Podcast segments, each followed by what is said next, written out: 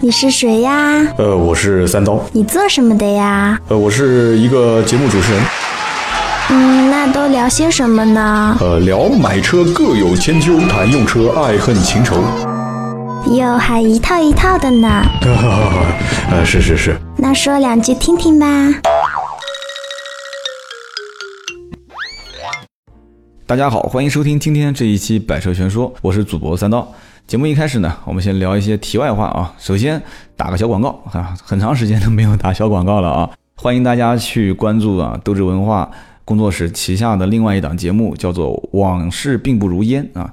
其实我也平时很少听这样的一些小清新的啊，带一些文化内涵的这个主播的节目，但是呢，这个节目我还真的是从头到尾每一分钟啊，每一秒我都听完了。这个三毛的故事啊，当时听的也是挺感动的啊。主播的音色加上穿插的这些非常精美的制作，还有很多的这个史料啊，可以叫史料吗？我这个人 S H 都不分的，嗯，所以希望大家多多支持啊。斗志文化旗下的另一档专辑，点我的节目之后，应该能看到在上方会有一个专辑分类啊，你可以切换到另外一个专辑，就可以听到这样的一档啊非常制作精良的节目。啊，三刀的节目仍然保持这个粗制滥造啊、胡说八道这样的一个风格。当时那档《往事并不如烟》上线的时候啊，也有人曾经问过，说：“哎呀，这是不是三刀的老婆做的节目啊？”啊，这个在此声明一下啊。这当然了，我当时看了一下，主播也自己声明了一下啊，不是三刀的老婆。这个我也声明一下啊，三刀老婆第一，她不但没有这个参与我节目的可能性啊，其次。他根本都没听过我的节目，很遗憾啊。他可能在这个我录音的家的这个书房外面，可能路过的时候带着小孩听过，但是他不可能去完完整整听我节目，因为他在家里面听我啰嗦已经够了嘛，他不可能在在节目里面听我啰嗦啊。这是一个，二一个呢啊，我的每一期节目我自己啊上线之后也会重新再听一遍，我发现真的我的语速是太快了啊，有点太快。说句实在话啊，这也能证明我不是在念稿子。如果是念稿子这样的语速。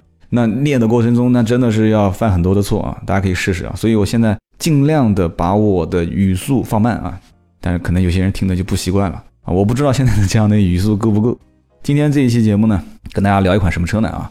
这个我想了想啊，我身边从去年啊年底到现在，所有找我买过的各种各样的车型啊，包括很多人买完之后也让我去爽了一把啊，有些我没开过的，改天跟大家聊聊啊。例如像这个福特野马。这个车子啊，现在新款我没开过，但老款曾经有开过的啊，包括一些比较冷门的车型啊，包括有些人比较感兴趣的啊，猛禽、坦途啊，这些很奇葩的一些车。但是呢，很多车主也说啊，你你聊这些车我买不起，我也不感兴趣。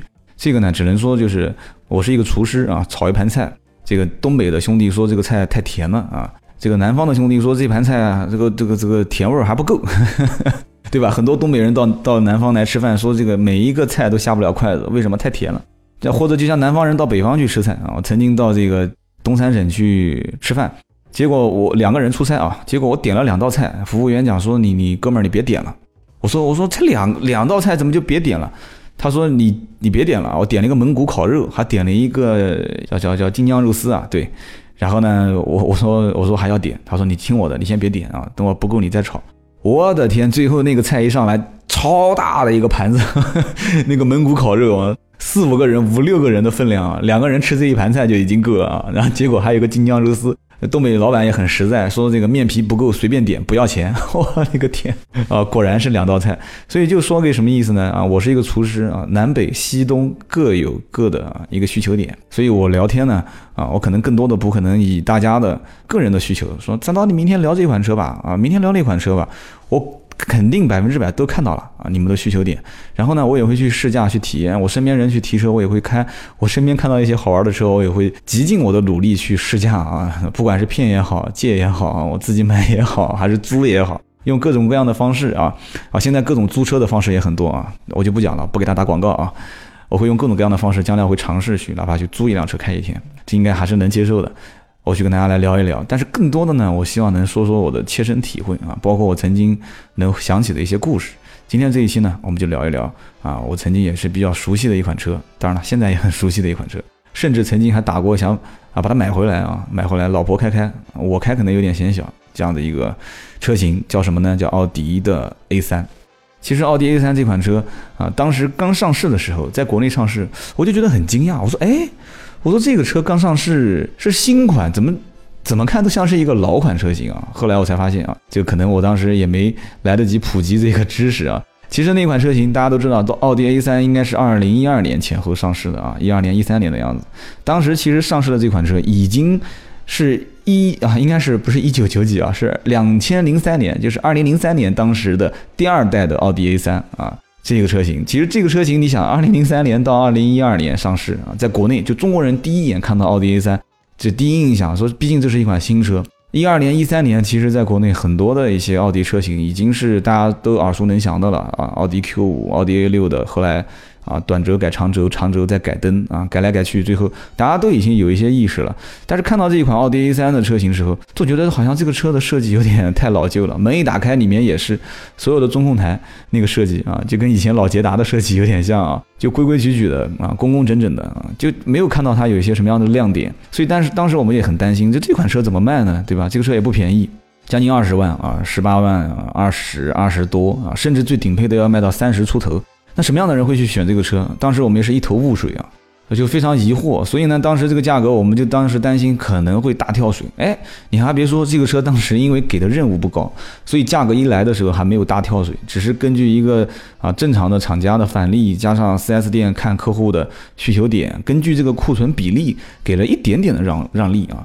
那么你说什么样的人会买呢？其实，在国内真的第一批的奥迪 A3 车主整体素质还是非常非常高的啊，欧洲留学回来的。啊，有很多人一眼就认出这个车是 A 三的，你根本就不用问，销售员后来也知道了啊。我们也普及他这些知识，就是从一进门一眼能看出来说，哎，这不是 A 三吗？就能说出这样的话的，基本上百分之八十都是曾经有过留学经验的啊。而且这百分之八十里面，可能还有百分之八十是曾经在欧洲留过学的。那么再换句话讲，就是曾经第一批购买奥迪 A3 的这些人啊，有过留学经验的，或者说是对这个车型本身之前的受教育程度，我讲的这个受教育不是那个那个教育啊，就是车商车企的品牌文化啊，车型的文化对它的教育的程度。肯定是比国内的啊，我们这些老百姓要强很多啊！不是说我看不起咱们自己这些中国老百姓啊，就是我们在国内，你想想看，一二年就已经停产的一款车型，其实应该讲还是在生产，但是就是已经停止，就是这个车型继续往下迭代的这样的一款车。我们中国老百姓，如果我记得没错的话，最早在国内上牌的这一批车，应该是二零一零年。二零一零年，一二年停产，这个车子在国内，你按我讲，其实奥迪在。在国内啊，在中国这个市场布局这款车型，真的就有一点像别人就已经一碗汤喝的差不多了，还剩那么一点骨头渣渣啊，还有那么一点点汤的味道。心想嘛，以反正以后早晚还是要给你进口 A3 的嘛，对吧？因为这个按照同一个地球、同一个品牌啊这样的一个概念啊，一个理念的话，以后可能到哪一年啊，二零二零年战略，它将来可能所有的车型都要普及到全球每一个国家啊，就是在中国这边你能买到什么车，国外就是什么车，同步进行的。所以可能根据这个战略的话，那这款车就先要布局到中国市场，就是带着一种可能就是玩玩看的这种态度，也人人家也没指望这个车能卖多好啊，而且人家就是丢过来这种车型，设计理念都已经是很多很多年前、十多年前的这样的一个理念，人家在国内依然是啊，不管是从发动机还是变速箱，包括就是那个时候虽然感觉有点像呆头呆脑的这种设计，但是还是有人买单啊，依然会有中国的一些老百姓说啊。说奥迪还有一个车才卖二十多万，你要你要想想，在当年二十多万的这个车价，官方报价啊，在很多人心里面是不能接受的。说啊，这个奔驰、宝马、奥迪这些车就二十多万就买到了，就大家还以为这些车是高高在上的，在那个年代啊，一零年、一一年、一二年。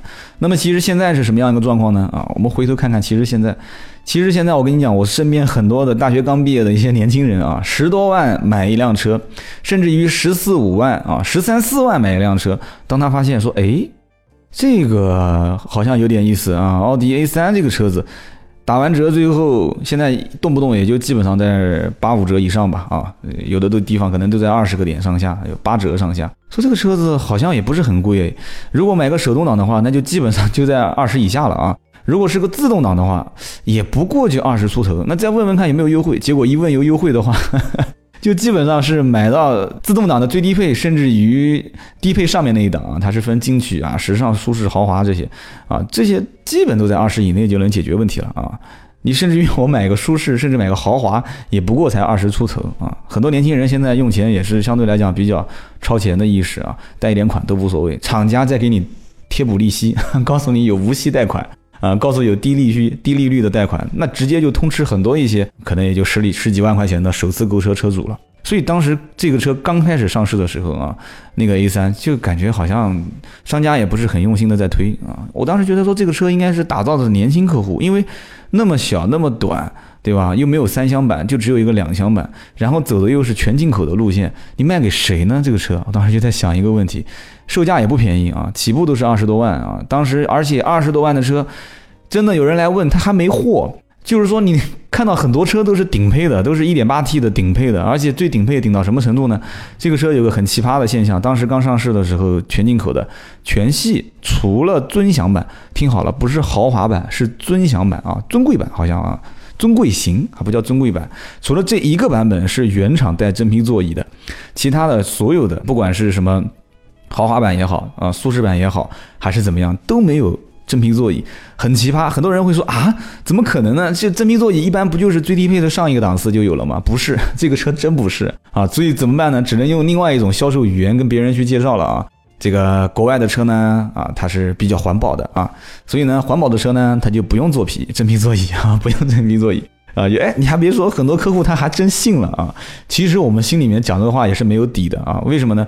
你说国外的车没有真皮座椅，那为那你 A 八为什么低配不是织物座椅呢？啊，你不是讲环保吗？对不对？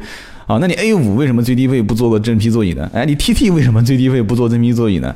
啊，你为什么就 A 三偏要这个车最低配不做真皮座椅？啊不就应该这么讲，尊贵型根本就不是厂家的一个量产车。就是说，尊贵型除了第一批车发过来看到过一辆啊，我就看到过一辆，而且是一辆非常非常看不懂的颜色啊，军绿色，军绿色，你千万没听错啊！你有很多人现在看这个奥迪 A 三说，A 三不就是什么白色、银色、红色、黑色嘛？什么时候出过军绿军绿色？上网去搜，你肯定能看到这种车型啊，军绿色那个座椅啊，很奇葩啊！当时我觉得，当时那台车也是。我们当时觉得估计可能要放半年吧，哎，结果那个车就放了几个月就被人买走了，所以中国人真的是不缺啊，真的是中国人是不缺有钱人啊，真的，只要这个跟别人是不一样，你加点限量版，当时那台车就是以限量版去卖的啊，你加一点限量版的因素在里面啊，然后只此一台啊，而且是呃怎么讲呢，就是叫国外在国内发行的纪念版，哎，你加点纪念版这种。真的，人家很吃这一套，非常非常多的客户吃这一套。当时那个车好像价格卖的还挺合适的，但是呢，很意外的就是这个车子当时，嗯，怎么讲呢？其实厂家也没给什么任务，都是爱卖不卖的。我不讲了嘛，就是国外反正也是快停产了，无所谓了，国内先探个路吧，就是给后面的新款 A 三探个路。但是呢。慢慢慢慢慢慢，哎，也有人开始认识到了，说，哎，其实 A 三那个车也不错，对吧？高尔夫的话，其实很多人也会去想高尔夫，为什么一会一会儿一跳到高尔夫呢？啊，我记得在高尔夫那期节目里面，我曾经也提过 A 三，啊，我说我说过，我开玩笑讲说，这个高尔夫可以到奥迪这边来保养啊，拿 A 三的机油机滤，啊，或者是 A 三的车主如果不介意的话啊，可以开到大众的 4S 店啊，按照这个大众的高尔夫的标准来保养。想和三刀互动，你也可以搜索微博、微信“百车全说”。曾经呢，当时买我 A 三的几个客户让我印象比较深的啊。首先一个呢是一个牙科医生，当时买这个车子我就问他，我说你为什么要买奥迪 A 三呢？他说我爸给我几个条件，第一，车子不要超三十万；第二，必须买奥迪。我说那为什么是？你预算我能知道啊，你不超三十万，各方面原因我就不问了。我说为什么一定要买奥迪呢？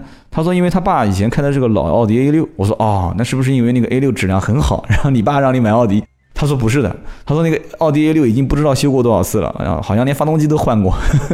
我说那为什么还要买奥迪呢？他说我不知道，他说我爸就是喜欢这个牌子，我也不知道为什么。啊，这个宝马、奔驰，奔驰太高调了，宝马暴发户。我说你不要这么想哦，我那个时候还帮其他品牌说了几句好话。我说你不要这么想，我说你在医院上班，这个开奔驰确实好像不合适。我说开这个宝马其实也挺符合你年轻人的这种心态，因为她老公当时聊一下，我也就是后来知道她老公是玩这个摩托车的，就属于对驾驶体验要求非常高的。我说你买个奥迪呢，我说可能回头虽然讲起来是你买啊。但是你老公对这个驾驶体验可能还是有一些要求，你不行还是看看什么宝马这些车型吧。你看我我这个销售模式还跟别人不一样啊，欲擒故纵。他跟我讲，他说那你你的哥们儿跟我推荐的也是奥迪 A 三这个车，我我说实话，我其实也真的第一眼也不喜欢这个车那我哪怕买个 Mini Cooper，我也不想买这个车。然后他说我我想再看看，我说那行。那么绕了一圈回来之后呢，啊也是这个没办法，就老爹付钱嘛。老爹讲不行，你就给我去买那个车，啊他逼不得已过来看这个车。那看看是有些人呢，怎么讲？第一眼看上去不好看啊，但是你看看看看呢，他也就习惯了啊。他后来有一天过来跟我讲说，他说你朋友，他说我我朋友啊，就我朋友也是他朋友嘛，说推荐这个车呢，就是说实话你看看呢也就习惯了，也感觉也挺好的。哎呀也省省得烦了，无所谓了，买吧买吧。她老公呢也有点纠结。我说你呢也别纠结了，我带你去试驾一把。我曾经好像有一期节目我也讲过，我说曾经这个 A3 刚开始上市之前，我们把这台车开到高速公路上面一路狂飙啊。但是今天可能我们老板包括总经理可能也在听我节目啊，今天再次表示道歉啊。我们一路狂飙，飙到多少呢？啊，我印象中是肯定过了两百码啊。在此呢也不也不建议各位啊听友啊，可能还有未成年听友不要飙车。但是我们当时这个路段可能一个没监控，二一个。呃，是属于刚刚才开设的一个高速公路啊，就是基本上都没车，试了那么一小段，非常稳。这个车给我当时第一感觉就是稳，真的太稳了这个车。所以当时这台车试完之后，我跟这个男的就讲啊，我跟她老公就讲，我说没事，这个车你尽情的试啊，你在高速公路上面急刹车也好，你只要保证安全啊，不是高速公路上啊，就是你保持车距的情况下啊，刹车也好啊，转弯也好啊，或者是速度提升也好，你怎么样去试都没关系啊。你觉得这个车的操控你觉得满意？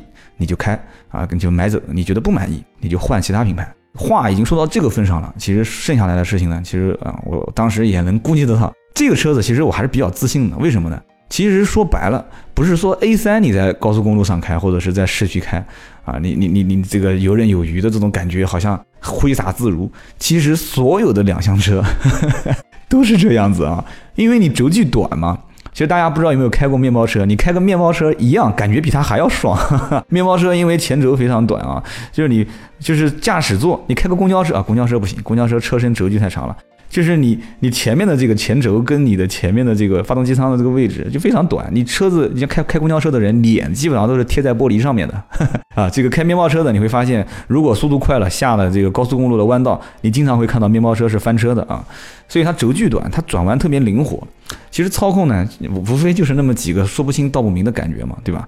转弯的灵活性啊，刹车为什么制动性好呢？因为国外本身原装进口的车，对吧？材质用的都不错。再加上奥迪，包括大众啊，所有的车系刹车都比较重，点起来很灵敏啊，就感觉很沉稳。然后再加上呢，这个车子确实啊，用材用料啊，一看它的老大哥高尔夫就知道了，它用材用料是挺舍得花钱的啊，包括门板、后备箱、发动机舱这些，你用手掂量掂量你就知道。所以说这个车子，而且关键它也贵啊，那个是原装进口的价格摆在这个地方。所以上高速开完之后，他下来给我们的评价也是一个字稳，二个字爽啊！操控确实很爽，车子开起来很稳。那么毫不犹豫的就把钱给付了啊。那么他买的这款车型呢，啊，他不是，那另另外一个车主当时啊也是买了一款车，呃，是个红色的车型。然后他买回去之后呢，也撞了。那个红颜色的车主呢也撞了。就是为什么撞了呢？A3 的高配有个什么功能呢？A3 的高配有一个叫就是自动泊车功能啊。我突然刚才又脑袋转了一下啊，因为是脱口秀，我跳到了另外一个车主身上，因为我卖过很多 A3，特别有意思啊，A3 车主，呃，出了一个什么状况呢？就是我跟他演示这个自动泊车系统，它可以在侧方位啊，你只要手部分方向盘，脚踩着刹车，它会自动帮你给倒车入位。这个功能呢，呃，就是次顶配啊，我再往下一个配置它也有，所以基本上大多数的 A3 车主，你只要不是买的最低配、最低最最低配的话都有，所以呢，大家都会去尝试用这个功能。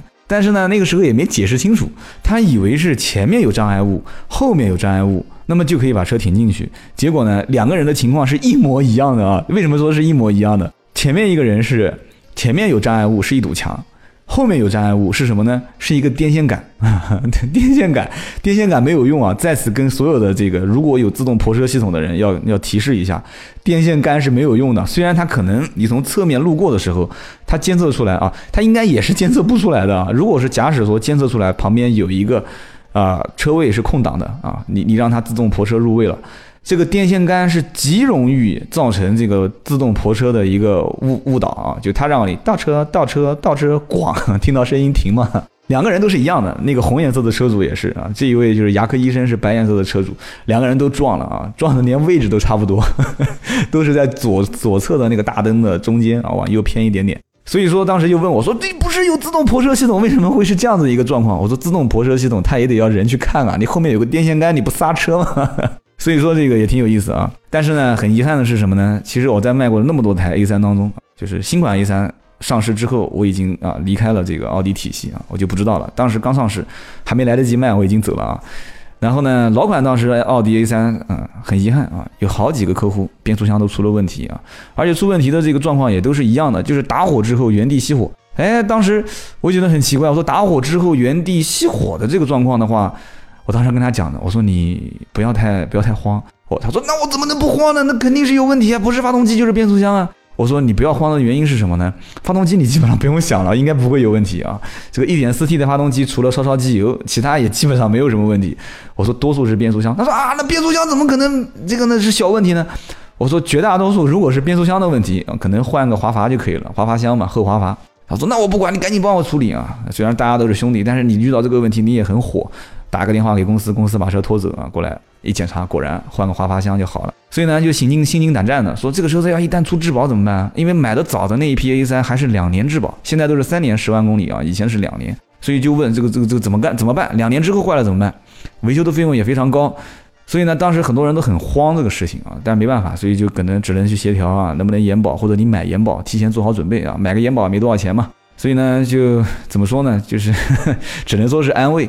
但是那一批的 A3 车主，其实实话讲，很多人对这个车的评价还是可以的啊，操控比较稳啊，然后上高速之后也比较稳，然后呢省油，真的很省油。车子基本上 1.8T 的车主反馈回来的油耗在八个油左右，八个油左右。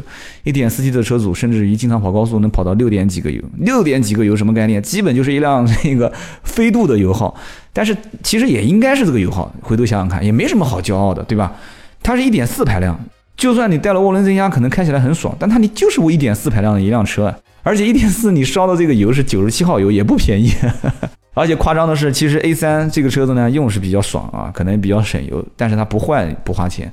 一旦要坏的话，当时其实原原装的奥迪 A 三车身上的每一个零部件都非常贵，非常非常昂贵啊。当时我记得这个呃前挡风玻璃不是。不是前挡风玻璃，是这个前挡板上面的遮阳帘，就遮阳挡板上面的一个卡扣，一个小卡扣啊。当时问多少钱，说要一百多块钱。我说这镶金子的，一百多块钱啊。曾经奥迪 A 一那个版本我也说过，A 一也是啊，原装进口的版本。所以现在非常好啊，非常非常这个幸运啊，开始国产。所以国产这个车上市之后呢，大灯一改，然后里面的中控台一打火啊，那不是一打火了，就是中控台翻转嘛啊，这个屏幕啊，这这个这个叫什么格啊？这个这个虽然是互联网节目，但是也不能说脏话啊，所以也 就不讲了。这个这个什么格调它非常高，所以这个车子呢，因此在国内一上市卖的好，也就能理解了。但是这个很多人就讲了说，就算它好，就算它怎么样，我也不买，为什么呢？一个字小啊，对，最终放弃这个车的绝大多数的车主就是因为一个字小。其实真正要是因为小的话，也就不要看这个车了。但是有些人呢，他其实从大车看过来的，比方说啊，他是从迈腾啊，从雅阁啊，从凯美瑞啊，或者就其实从凯美瑞、雅阁看过来的人少，多数都是从迈腾、君越啊这些车主。看完之后说，哎，就这个价格，我其实能买到奥迪啊。奥迪一看啊，奥迪 A 四可能略超那么一点点，但是奥迪 A 三让完价之后，在他的预算之内。但是这个时候你就要取舍了啊，叫取舍。怎么取舍呢？是买一辆真正的 B 级车，但是品牌略差一些，还是买一个 A 级车？但是呢，等等到你真正在选购的时候，你会发现，其实这里面有更纠结的事情。什么事情呢？包括当年奥迪 A 三的老款上市的时候，我也发现。这个奥迪啊，它其实就是个灯厂啊，很多人也发现大灯还是比较漂亮的啊。但是呢，你如果要是想要有这样的一个日间行车灯，那怎么办呢？你的配置就不能太低啊，你不能太低的话，手动挡肯定不行啊，自动挡最低配也不行啊。自动挡的第二档有没有？自动挡的第二档有没有啊？有，但是呢，有了之后呢，其他的配置它也没有。但是第二档的这个日间行车灯有没有？啊，以前呢，其实第二档是有，现在也没有了，要到第三档啊，它才有。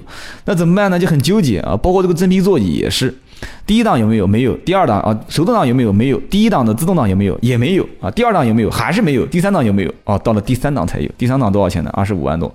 所以说就是很纠结。但是到了二十五万多之后呢，啊，就一一下子就是啊，就是这个怎么讲呢？就是这个这个这个海阔天空了啊，就是啥都有了，多功能方向盘也有了，日间行车灯也有了，真皮座椅也有了。啊，然后再往上的这个豪华版，那就是土豪去买的了啊。然后这个多一些其他的配置啊，这什么配置呢？啊，后视镜加热、防眩目、自动折叠、感应雨刮，但这些东西呢，就是可有可无。而且奥迪啊，包括导航啊，GPS 导航，这个不能不说。其实有没有导航都无所谓，因为那个屏幕本身就放在那个地方啊。其实奥迪呢，应该说它在做配置的时候，大家都能看得到，什么车子上市之后啊，一对比什么是爆款，大家一看就能看到了。它的一些设计方面就是。怎么讲呢？就是他还是有一点点的，还是他应该算是非常非常懂中国老百姓的消费的这种感觉的一个一个品牌了啊！就什么样的是能切中？现在不是喜欢用一个字嘛，叫痛点啊。但是呢，它就是还差那么一点点。我可能也是一些营销方面的这个处理啊。你比方说二十二万多这一款，二十二万多这一款是非常容易打完折之后让十个点就是九折嘛，就非常非常容易一打完折车价在二十万以内的。这种感觉其实对一个人判断这个车是入手还是不入手是非常关键的。所以厂家在定价的时候，以后如果有机会，厂家定价能能开个座谈会啊，让小三刀这个做的稍微远一点，给我投票权就行了啊。我一定会跟跟跟厂跟这个厂家讲，二十出头的车型，或者是四十出头的车型啊，或者是十出头的车型，就一定要让经销商的让价的这个幅度啊，能给他一个不痛不痒，让完之后正好是切中在。就是二开头变成一开头，四开头变成三开头，当然你变成二开头是更好。所以二十二万多这款车型是极其容易打完折之后就在十多万能入手的，哪怕是十九万多入手，它也是十多万。但是很遗憾啊，你看啊，没有十七寸轮毂，它十六寸的啊，然后没有真皮座椅啊，然后没有这个啊还不错，给了一个全景天窗啊，没有那个叫什么来着大灯嘛，就是这个泪眼大灯，就是奥迪最。标志性的啊，你说两个眼睛这么无神的一款车型放在你面前，啊，跟旁边停的那一辆两眼炯炯有神的啊，特别是晚上把灯一打开，那瞬间就不会有人买二十二万四千九这款了，大家都去买二十五以上的二十九啊这些。但是你考虑那个车型价格又略高，对吧？二十五万多打完折下来，你打到八折，这个车还没低于二十万，那二十九万多就更不要讲了。那么这个时候可能会让一些人动摇，他会想说。不行，我还是看看帕萨特吧，因为为什么呢？帕萨特它也有日间行车灯啊，它不但有日间行车灯，它还有大灯自动调节啊，自适应啊，什么拐弯弯道辅助什么都有。你说我买你这个车子，就配置配置这个东西，你说吧不重要也不重要，但是你真正要是一买买回去开个四五年，说重要它也重要。其实很多人也不知道，其实这些车型，你比方说我要是入手一台奥迪的最低配，其实我瞬间就可以把很多功能直接改到最顶配啊，因为这个很简单。奥迪这个车就有点像安卓的系统，就是开放式的，太普及了，遍地都是奥迪升级改装，而且给你改的还是原厂件，非常非常简单啊，什么定速巡航啦，甚至于这个坡道辅助啊，不是坡道辅助，就是这个道路监测系统啊，抬头显示系统都能改。而且奥迪 A3 这个老大哥又有一个非常非常的经典的样板是可以放到那边给你看的，什么呢？奥迪的 S3 也是一个爆款。四十万不到，三十多万买辆奥迪 S 三，二点零 T 排量的，对吧？发动机功率都是提升的，而且这个你知道的，开出去这什么什么格特别高的一款车型，爆款啊！很多人找我买啊，是我我也是无能为力啊，找了很多很多地方去要车，也拿不到车，而且价格也是非常坚挺。当然了，买这个车的人也希望优惠幅度很大。这个车子一边是等的捧着钱想买车的人，呀，有时间的话呢，改天我可以单独聊一聊这个奥迪 S 三。那么这个车子性能确实非常牛叉啊，操控也很爽，也符合很多人的一些切身的需求啊，消费者的痛点啊，啊，就买不起 M 三，买不起 C 六三，但是可以买得起奥迪 S 三，四十万以内嘛，对吧？但是呢，这个车子有什么功，有什么问题呢？就很多配置该有的它没有，没有定速巡航，然后没有很多的一些应该有的功能它都没有，没有这个功能的原因，它可以一句话就把它给说清楚了，我这是一个运动型的车，是让你去体验操控的啊，那么。奥迪 A3 的车主有这么一个老大哥在前面做标榜，那么因此所有的改装店就可以照着这个方向去改嘛，可以或者说照着豪华型的这个方向去改。一键式启动，无钥匙进入，那在很多配置里面都没有，除了最顶配，其他都没有，都可以改嘛，对吧？坡道监测啊，不是道路监测啊，甚至抬头显示啊，甚至这个很多很多很多很多功能都可以改。所以说这个车子呢，你也别想说啊，我买回来这个价格就是我的总预算，很有可能将来你看到别人配置比你高啊，用的比你爽，你是想要把这个配置重新再。啊，刷新一遍啊，甚至很多隐藏功能啊，然后你可能会去会去想要把它升级一遍。所以奥迪 A3 这个车呢特别有意思啊，有的时候呢我看看啊，我也有点小心动，但是回头想想看，说不行，家里面已经有几台车了，而且你换哪一辆呢？你换哪一辆换完之后，这台车都比你现在开的车要小。虽然品牌其实品牌讲到底也很一般，奥迪、宝马、奔驰，其实现在在老百姓眼里面也是非常非常普及了啊。大家也知道，现在奥迪、宝马、奔驰不是那么贵了啊，可能奥迪 A 六也就三十出头就买到了啊。你你现在又开一个那么小的车啊，奥迪 A 四可能二十出头就买到了。你现在开个那么小的车，别人甚至将来有朝一日甚至会问，说：“哎，老王，你开个奥迪回来，这车不错嘛，十几万啊。”真的会有这一天，我跟你讲，真的会有这一天，就是老百姓就会去问：“哎，老张啊，你这个奥迪十几万买的，当时等你汗颜的时候啊。”那个时候就是一个过渡期啊，以后可能连问都不问了，你开个奥迪就开个奥迪吧，也没什么了不起的。所以今天这期节目呢，啊，聊聊奥迪 A 三这款车，很多人要问说，哎，你怎么老聊奥迪啊？啊，这个怎么讲呢？就是靠山吃山，靠水吃水啊。以前三刀在奥迪体系待的时间长啊。奥迪的车系还没聊完呢，兄弟们，你好好想想看，那么多款车，其实所以你看我也是在穿插着讲啊，讲几期啊不同的车型，中间穿插着讲个一两期啊奥迪的车系，来日方长，节目呢慢慢做啊，别一口吃个胖子，很多的车呢三刀也慢慢试，甚至于将来呢，我想啊也不要那么枯燥，就是一期节目讲一期一辆车，我甚至可以再讲一讲，比方说在某一些车型当中的某一些配置啊，大家互相在选购当中，比方说你特别关心的导航这个配置。啊，我们可以聊一聊为什么有些车型它最低配啊，除了顶配有导航，其他都没导航。但是为什么有些车好像什么车它都是最低配没有，第二档就有导航？国产车，国产车很多都是这样子。我们可以聊一聊车里面一些配置，因为现在国内很多的老百姓对配置还是比较看重的。我们也可以从另外一个角度入手，聊一些其他的话题啊，比方说车身稳定系统。哎，为什么很多有些德国车它很喜欢配车身稳定系统，但是有些日本车它就是全系它都不愿意配车身稳定系统的，是为了省钱吗？啊，我们也可以聊聊其他的话题，比方说大灯，为什么有些车怎么设计这个灯都那么丑？但有些车不管怎么换代，那个灯是越造越好看啊。或者说方向盘啊，我们再聊聊座椅啊，我们聊聊变速箱，聊聊发动机啊，聊聊车身的长度啊，车身的高度啊，聊聊制造工艺，聊聊每个国家的造车风格，很多东西都可以聊啊，对吧？只要是跟车有关的，我们放在星期三来聊。